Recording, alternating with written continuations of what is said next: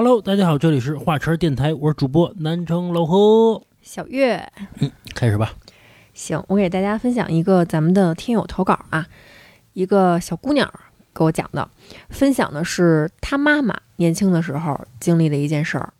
说这事儿啊，发生在她妈妈怀着她的时候，就是马上啊还有两三个月就快生了，就快临盆的时候了。说有一天啊，她妈妈老家附近啊有一村子，有一出马，看东西看得特别准。嗯啊，那咱这个听友的姥姥就觉得，这孩子马上要生了，是不是得找这个出马给看看呀？男孩儿女孩儿的咱不说，就是这孩子能不能顺利出生？嗯，因为可能他们当地那会儿医疗条件也不是特别好，家里头也比较穷，然后再说看看这个孩子能不能顺利长大是啊，以后有没有钱？就是想找这个出马去看一看去。信不信的咱不说，就当求个平安呗。然后听友妈妈就拽着他爸就去了，当时好像还是坐着那种马车去的隔壁的村儿去找那个出马去了。咱听友爸爸十六岁就当兵了，转业之后呢，依然是一个非常坚定的唯物主义者嗯，不信哪个？啊，就觉得顶天立地的好男儿，我这一身正气，我能信你们这种花花肠子吗？嗯就到了那个出马仙儿的家里啊，都没进这院子，嗯，就跟门口站着呢。就是瞧不上。啊，对，瞧不上。然后呢，听友的妈妈自己进去的，去找的那个出马出马仙儿是一老太太，就坐在这个炕头，反正是神乎其神的鼓捣了半天，没灵验。那个大仙儿怎么请都请不来，嗯哎，就是啥招儿都用上了，就跟这个家里面又烧香又怎么着，又烧那个符纸了吧，什么招儿都用上了，那个大仙儿就是不来，说明这个老太太呀挺实在的，就没装。没装，就实话实说，说今儿这是咋的了，就请不来呀这个。然后到脸儿啊，给人这老太太急得也一身汗，也挺不好意思的。你说让一个孕妇大老远的过来，就说真是对不起，今儿要不就算了吧，我也不知道是我这状态不好还是怎么着，反正就是请不来。你要不看看这个钱我退你，然后你哪天或者再来，咱再说。就打算恭恭敬敬的啊，给这个听友妈妈送出去。那听友妈妈能说什么呀？走呗，是吧？也别嗯赖着了。这个出马仙儿啊，就恭恭敬敬的给咱这听友妈妈就送出来了。送到院门口，就瞅见听友爸爸跟个门神似的，就在这院门口站着呢。因为当兵的嘛，退伍也没几年，就这个行走站立啊，还有点那种当兵的那种状态，站得笔杆溜直的。立正呢。对，跟站岗差不多。当时啊，这个出马仙儿瞅着这听友爸爸，就看了两秒，就问他说：“小伙儿，你是干什么工作的呀嗯，？”听友爸爸本来啊就不屑于跟这些人就是多搭过，觉得他们是江湖骗子。对，觉得是骗子，也爱答不理的，反正就是黑着一张脸，问这干嘛？你管着吗？有什么什么事儿吗？然后天友妈妈就拦了一下，就说说他之前呀是当兵的。嗯就说了这么一句，然后啊，这出马仙儿嘿就拍了一下大腿根儿，就说：“那我知道了，说你让你爱人啊看见那边了吗？去那棵大树底下蹲着去，离这儿远一点儿，就不让天友爸爸在他家门口站着嗯，直走嘛。啊，都不叫支走，直接就给轰走了，就轰到一个差不多百十来米的那么一个树底下去了。”听友爸爸也没办法，这媳妇儿非常去，那就去呗，就气哼哼的就上那个大树底下就蹲着去了。这回这个出马仙儿把那听友妈妈又拉回去了，重新请了一次神儿，特别顺利的这个大神儿就上了他的身儿。嗯据说啊，当天那个大仙儿跟老太太说的那个话是早就来了，但是进不来。哦，说门口杵着那位，身上带着杀气和国运。嘿，听友跟我分享这词儿的时候，我都一惊。我说一个转业的一老大爷，一个大哥，身上怎么还带着国运啊？是但是听友原话就是这么说的，说有这么一位在门口堵着，不敢闯进来。哦哦，是不是他说那国运就是就军人嘛，保卫祖国，就那种感觉呗，就那种气场。然后在那天请的这个大仙儿，就是非常匆忙的，就跟听友妈妈就说说孩子会平安生的，以后也会健健康康的成长下来，就走了。嗯然后那天听友爸妈回家的时候，一脱衣服，就发现他爸穿在里面的这个衬衫上别着一个国徽，哦哦哦，这就是国运的意思。镇着呢。我觉得啊，我猜测，就这种国徽啊，就这种特别洋的东西，肯定是鬼神都怕的，是要不然怎么能镇得了这国家呀？对吧？是是是，是吧？这么大一国家，还能怕你那点儿什么牛鬼蛇神的？说这个建国之后不让成精就不能成精。对，说不让你来就不让你来。嗯，设计的时候，我估计也考量了这块儿的啊。你看，就那会儿破四旧打倒一切牛鬼蛇神的时候，就真不信这个呀，嗯，真该扬就扬，该砸就砸不，也没事儿吗？不也没事儿吗？对不对？嗯，祖国繁荣昌盛的还是硬气。啊，不怕这个。就是我一同事，他妈呢以前是赤脚大夫，就是村儿里边的，给人打个针、开个药什么的，呃，也兼职干那个大神儿的事儿。他就跟我说，当年就是这些小鬼儿啊，特别特别多，就这种什么黄鼠狼啊，就特别特别多，全是这种邪事儿。后来自从打倒这些牛鬼蛇神的，杀四害嘛，破四旧嘛，哎，好了，就是少了。私下都说好了，不是直接就给全给灭了就完了。你想，就我同事他妈以前就是，他说老有这小鬼儿什么这事儿，老是这乱七八糟这脏事儿什么的。后来打完之后啊，杀完之后就是好了，就是没事儿了。嗯，嗯，还是有道理的。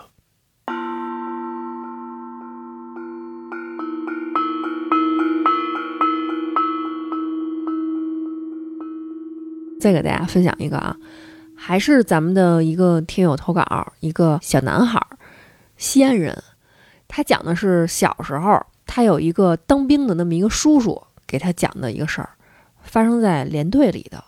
为什么给他忽然讲的这事儿啊？是因为有一次他这个叔叔看见咱这个听友，哎，小男孩儿嘛，就爱玩那种仿真枪，就逮谁就开始嘟嘟嘟嘟嘟，就看见这个枪了。嗯，就忽然通过这个枪，就想起了自己之前碰到的一个事儿，很灵异。说他这个叔叔那会儿在咸阳当运输兵，那会儿应该算是七十年代末八十年代初的时候，他们当地啊这个部队需要征一块地儿，建造新的营房，就是让这些兵哥哥在那儿住。嗯，找了一块地儿，就问了问当地的这个农民，说这块地儿我们要是征用成不成，给你们多少多少钱，就谈好了这个事儿嘛。然后人家那个农民很淳朴啊，就说这个地呀没什么问题，你们用就行。就是这地上有一个土坟，我们也不知道是谁家的。你们要是建这房子，得把这个坟给迁一下。嗯，这话其实也很合理。后来呢，也不知道啊，是不是找到了是谁家的这个坟了。反正听友的叔叔接到了连里的命令，这任务就发下来了，让他跟另外几个兵哥哥一块儿开始弄这个地基。那么你弄这个地基，势必就要把这个土坟给挖开嘛。他这叔叔啊，当时年轻力壮的，也没多想，跟那个几个小伙子一块儿，就三下五除二的就把这坟给刨开了，哟，说里面是一个新埋进去的一个棺材，嗯，木头都没烂呢，外面的这个漆还有那种彩色的那种装饰。当时这几个大小伙子啊，觉得有点吓人是啊，啊，一大棺材在这个土里头，看那样儿还特新。那也没办法呀，这连里的命令下来了，你这兵哥哥天职第一任务肯定得服从命令。这几个小伙子又赶紧着忙活着，说把这个棺材下面这个土再给挖挖，把这个绳子捆上，拉出来，装上车，装到车上之后，拉去哪儿就是别人负责了，嗯，就不不归他们管了嘛。我就管挖，对我就管挖和抬，还有装车。就想的是早弄完这事儿就赶紧了了。结果啊，那棺材死沉死沉的，是啊，这几个人真是费了好大的劲儿，好不容易把那棺材从那土坑里拉上来了。结果啊，这四个角嘛，一人提了一边儿，其中有一个角有一当兵的一个小孩儿，实在是没劲儿了，手就松了一下，哟，这棺材就从挺老高的土坑里面，咣的一下就砸地上了。嗯，砸地上之后，这棺材盖子啊就给震开了一条大缝儿。说当时一股子恶臭啊，轰的一下就从那里边就散开了，就传出来了，给这几个人就害怕呀，就捂着鼻子就往后跑，说这怎么办呀？你说这个，说当时准备着拉棺材的那个司机就跟旁边等着呢，这几个小孩儿也没办法，赶紧着又硬着头皮就忍着那股臭味儿啊。过去盖这个盖子，准备再把那个棺材给拉出来了。就在这个时候，这听友叔叔就没忍住，他就从那个棺材缝里看了一眼。嗯，他说里面躺了一个老太太，整个人啊就陷在那个棺材板的那个阴影里面，看不大清，就觉着那张脸啊煞白煞白的。应该是化了那种死人的妆，说当时应该是埋的时间有点长了，这个尸体有点像要化的那种感觉，这个脸就往下那么瘫着，明显肯定不是活人能够出来的那种表情啊。你说看他干嘛？这躲还来不及呢。可不嘛，说当时啊，大夏天的，咱这听友叔叔后背上直出冷汗，就赶紧着跟这几个小孩一块儿把这棺材。给抬出来了，然后这件事儿过去啊，大概是一个多月，啥事儿都没发生。新的营房建好了，这听友叔叔跟他们连里面的这个小伙伴们就非常高兴的就搬进去了。人多又都是大小伙子，还有这种拿着枪的这种警卫员在这个门口巡逻，其实一点都不害怕，尤其是当年的这个氛围啊。是绝对不能讨论这种灵异东西的，嗯。啊，这种年代比较敏感，大家伙儿呢就渐渐的把营房底下之前埋过死人的这件事儿给忘了，嗯，开开心心的就在这个新的营房里面住下来了。也就是啊，在这营房里睡了大概有一个多礼拜的时候，听友叔叔就觉得不对劲儿了，他天天碰见鬼压床，开始呢是做噩梦。就梦见这个黑灯瞎火的大空场里、荒地里面，一个人都没有，就他自己在那儿挖坑，挖着挖着呀，就挖出一棺材来，然后跳出这个坑来呢，继续挖坑，挖着挖着又挖出一棺材来。哦，就是他就梦见自己啊，在这梦里头挖了一宿的棺材。哦，无限循环。对，然后。又过了几天，说有一天晚上，还是做噩梦，梦着梦着啊，突然一下就惊醒了，发现自己动不了，被压了。这会儿呢，他还没特别慌，因为耳朵里啊还都是战友的这个呼噜声呢，没觉得有多害怕。他就记着当时他睁开眼的时候，可以看见这个床对面的铁柜子，就是储物的那个柜子。他就借着门缝里透进来的这点灯光啊，他看见那个铁皮柜子上面坐着一个老太太。哎呦，看不清长得什么样，就觉得那张脸胀得特别大，惨白惨白的。当时听友叔叔动不了，柜子上的那个老太太也没动，可是他就是觉得那老太太在盯着他。嗯，听友叔叔这会儿都快吓疯了。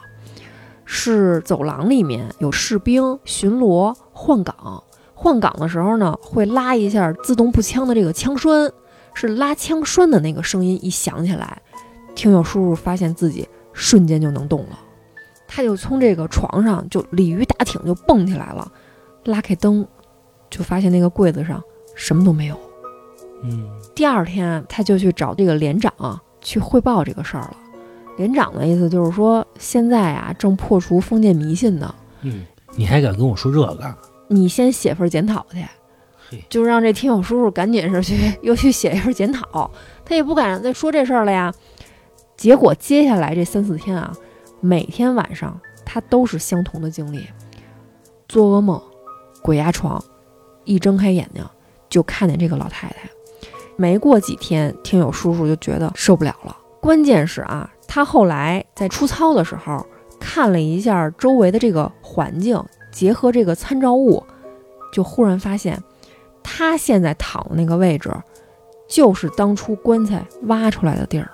嘿，然后这个听友叔叔就说什么都不干了，就跟他们班长就说：“说我一定要换地儿。”然后班长一看他这个黑眼圈什么这么严重，整个人也很憔悴，觉得也不太像编的，就跟他说换地儿是不行的。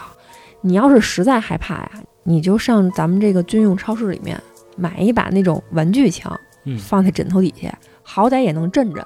然后这听友叔叔就听话了，就上那个超市里面买了一把假枪，放在自己的枕头底下了。就塑料枪，对，就再没出过事儿。等于说还是管用呗。是，我就听说啊，老遇到邪事儿的人，往这个枕头底下放把菜刀剪子啊，反正这种利器吧，嗯可能能管点用。嗯是，就是这个当兵的这个叔叔啊，还给咱听友分享了一个在军营里面发生的恐怖的故事，我觉得嘖挺狠的。嗯我打算把这个故事啊放在咱们的付费节目里面。嘿，大家如果想听啊，可以关注我们的微信公众号，就是话茬儿 VIP，茬儿是带儿化音的啊。关注之后呢，就可以听到了。嗯，我们这公众号里还有更恐怖的灵异故事，时间更长，您可以过来试试。我再说一遍啊，关注微信公众号“话茬儿 VIP” 就可以了啊。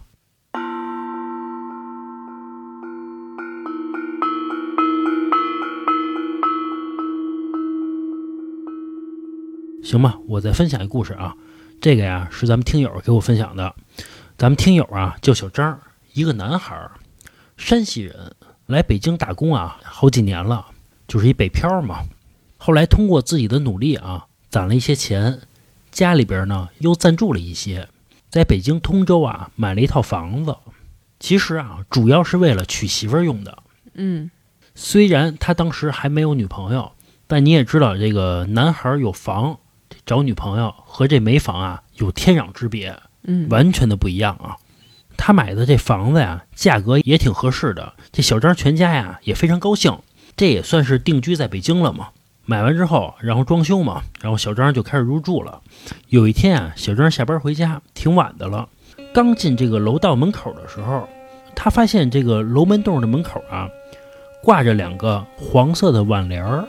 啊，他扫了一眼，就是给死人写的那种对联儿。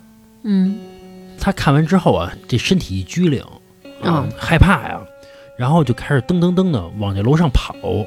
他们家在四层，当他路过三层的时候啊，他发现三层有一户人家门口也挂着一对挽联儿，这很明显嘛，就是他们家嘛。小张看完之后啊，更害怕了，然后就赶紧跑回家了，把门也反锁上了，然后就洗澡睡觉。大概到了夜里三四点的时候，他就听到啊，这楼下吵吵闹闹的全是人。嗯他心想着，这肯定是楼下那家出殡的呗，是吧？这时候啊，这小张也不知道怎么想的，他好奇，他就起身啊，探脑袋往下看。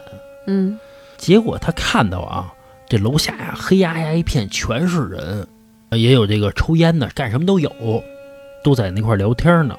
小张还心想，这家人人口可够多的，但是啊，他很快的就被一个人给吸引了。嗯是一个小孩儿，他发现有一小孩儿啊，在这个人群当中来回的跑，跑起来啊还特别欢乐，也没有人管他。后来啊，这出殡的大部队就开车就走了，结果等人全走了之后啊，小张发现那个小孩儿没走，就在楼下站着，嗯而且小张感觉啊，这个小孩抬着头看着他，但是又看不清楚，因为毕竟天太黑了嘛。反正越看啊越瘆得慌。然后小张就赶紧躺下睡觉了。等睡着之后啊，这小张又被这楼道的跑步声吵醒了。这个声音啊，明显就是一小孩来回来去的跑，并且还伴随着笑声，这让小张特别害怕呀。结果小张就把这被子蒙着脑袋，就赶紧强行让自己睡觉。就这么迷迷糊糊的啊，熬到了第二天早上。嗯接下来也没发生什么，后来没过两天，这小张啊有一次下班在这楼下遛弯儿去，就跟这邻居聊天儿，他才知道原来前两天死的那个人啊是一个小男孩儿。哟，这小男孩怎么死啊？就是在他们楼道里边跑着跑着摔死的，就是从那楼道上面滚下去了。哎呦，小张听完之后，把这房子呀租出去了，啊，然后自己换了一地儿住。他还跟我说呢，说这新房装修花了十几万，也不住了，没法住。要不就说听友其实也是，听到底下出殡，其实不应该往下看的。啊，对对对，你还知道出殡，你要不知道，你说你好奇看两眼也就得了。对，而且也挺倒霉的，刚装完房子呀，这心气儿正高呢。其实我觉得，要是我，我可能请点什么东西镇镇就完了，不至于说嗯，就租出去我觉得吧还是你没经历过，啊？你经历过了，就实在受不了了，可能。有可能，有可能。对而且你说每次这个经过的时候呃经过的时候怎么想啊？啊，以后真找一女朋友，女朋友跟他一块住，说楼道里怎么老有小孩儿？你怎么回答人家关键是他还看见那小孩了，在楼下跑，啊？是而且我觉得可能就是那小孩儿。为什么啊？这大夜里三四点的，谁家小孩在楼下站着呀？是我觉得咱们听友可能就是看到脏东西了。是。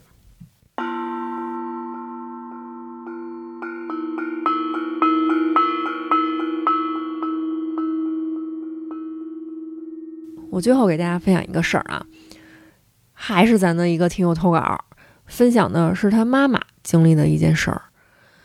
这件事儿呢，在他们这个家族里面广为流传，嗯。是属于他妈妈、他大舅、他二舅，还有他大姨一起对这件事儿做了个证，就说他妈没说谎，这件事儿是确确实实发生的。哦。啊。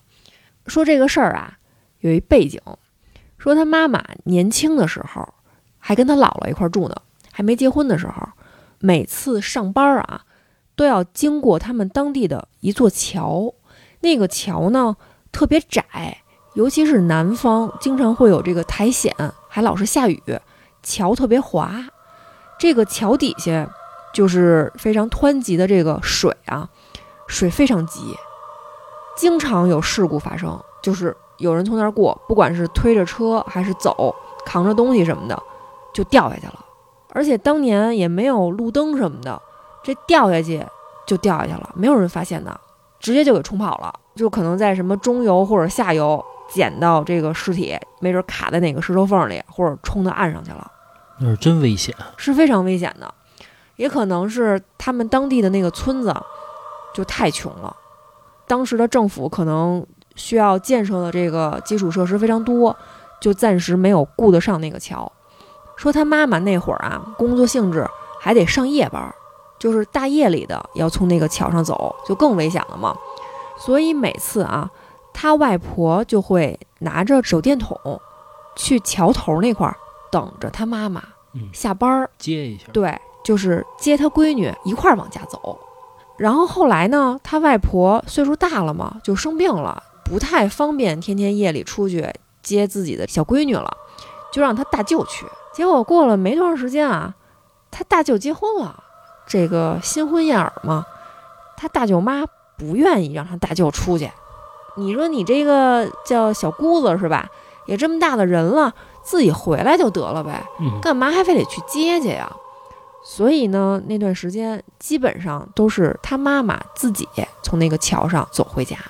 后来啊，过了没几个月，他外婆就生了一场重病，病得很急，就去世了。去世后大概啊，也就是头七那天晚上，他妈妈躺在这个床上睡觉呢，就半梦半醒的，就觉得啊，有人躺在他旁边了。当时呢，他妈妈说：“我感觉啊，我是睁开眼睛的，不是做梦呢。我就看见他外婆在他身边躺着呢。嗯，当时他妈很害怕，虽说这是自己母亲，但是你说去世了，你看见这个躺在边上还是很害怕的，就一直就往这个床边上就缩，就想离这个老太太就远一点儿，可别碰着她什么的。然后他外婆说话了，说：“闺女啊，你别怕，不管我变成什么，我都是你妈，不会害你的。”他妈听了这话就更害怕了呀，是啊，啊，这眼泪都快掉下来了，就更往这个边儿上缩了缩。可是这个身体啊，能够移动的这个幅度特别小，可能也还是常规的被压了嘛。